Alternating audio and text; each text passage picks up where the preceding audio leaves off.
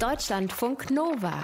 Das perfekte Buch für den Moment, wenn dir dein Smartphone eine gute Nacht wünscht.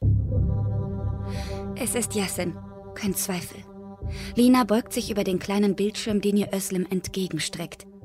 Sie sieht Yasin, wie er sich auf dem Bahnsteig durch die Menge schiebt, so als hätte er ein konkretes Ziel. Dann bleibt er stehen, wippt auf den Fußballen. Dann geht alles ganz schnell. Die Bahn fährt ein und Yasin stürzt ins Gleisbett. Linas Herz dreht durch. Obwohl sie schon eine Tablette genommen hat, hört es nicht auf, wie verrückt in ihrer Brust zu klopfen. Sie weiß, dass das in ihrer Situation nicht gut ist. Sie muss aufpassen, Aufregung vermeiden. Aber verdammt, es ist Yassin, der da auf dem Video einer Überwachungskamera vor die Bahn fliegt. Es ist Yassin, der jetzt im Koma liegt. Yassin, mit dem sie sich gestern noch lautstark gestritten hat, wegen dieser bescheuerten Schakalgeschichte. Es ist. Lina guckt Özlem an, als könne die ihr sagen, wie das alles zusammenhängt. Aber Özlem ist genauso ratlos wie sie. Obwohl sie gemeinsam mit ihm die Nachrichtenagentur Gallus leitet, hat Özlem keinen Schimmer davon, woran Yassin zuletzt gearbeitet hat. Und auf dem Video, da ist nichts. Nichts, was auf einen Schubser hindeutet. Gesprungen, so wie die Sanitäter vermuteten, ist er nicht. Da sind sich beide Frauen absolut sicher. Yassin würde so etwas nie tun. Lina und Özlem sehen sich immer wieder die Aufnahmen der Überwachungskameras vom Bahnsteig an.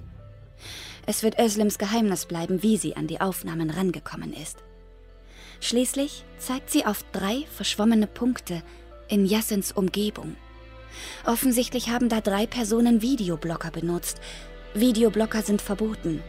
Lina und ihre KollegInnen von Gallus benutzen trotzdem manchmal welche bei der Arbeit. Aber etwas ist anders.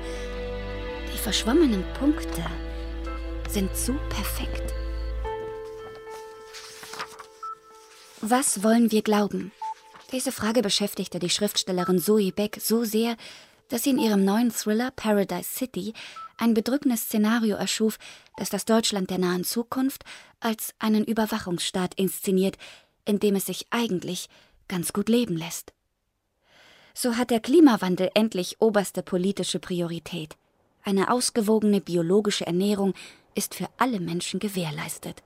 Dazu eine schöne Wohnung, ein gutes finanzielles Auskommen bei einer 20-Stunden-Woche und die eigene Gesundheit mit Hilfe einer staatlichen Gesundheits-App namens KOS immer im Blick.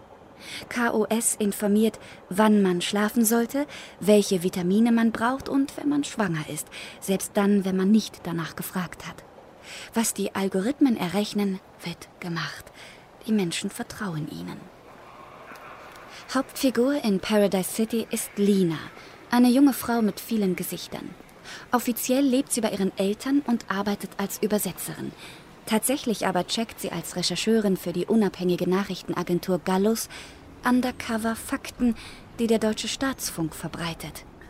Wahrheitspresse werden sie und ihre Kolleginnen abschätzig genannt. Linas neuer Auftrag ist mies, deswegen der Streit. In der Uckermark soll ein Schakal eine Frau totgebissen haben. Das ist absurd. Ständig müssen wilde Tiere für Panikmache herhalten. Ein paar tote Hühner durch Bären hier, ein paar tote Schafe durch Wölfe da. Neuerdings also tote Menschen durch Schakale. Uh. Lina steht immer wieder zwischen den Stühlen. Einerseits profitiert sie von KOS und der ständigen Überwachung ihrer Gesundheit. Ihr Herz ist anfällig. Andererseits fühlt sie sich gefangen. Jeder ihrer Schritte wird getrackt. Die Devise der Regierung lautet, wer nichts zu verbergen hat, kriegt auch keine Probleme. Aber wo sind die Menschen, die was zu verbergen haben? Wo sind die, die durchs Raster fallen? Die chronisch Kranken, die Menschen mit Depressionen und die Menschen, die nicht ständig von Kameras erfasst werden wollen. Wo sind die, die eher Gallus Ermittlungen und Richtigstellungen glauben, als den irreführenden Fake News des Staatsfunks. War Yassen diesen Menschen auf der Spur? Widerwillig arbeitet Lina weiter an der Schakal-Story. Getarnt als Zoologin Karin stellt sie viele unangenehme Fragen. Zu der Toten, zu deren Bisswunden und Blutwerten und sticht in ein Wespennest. Deutschlandfunk Nova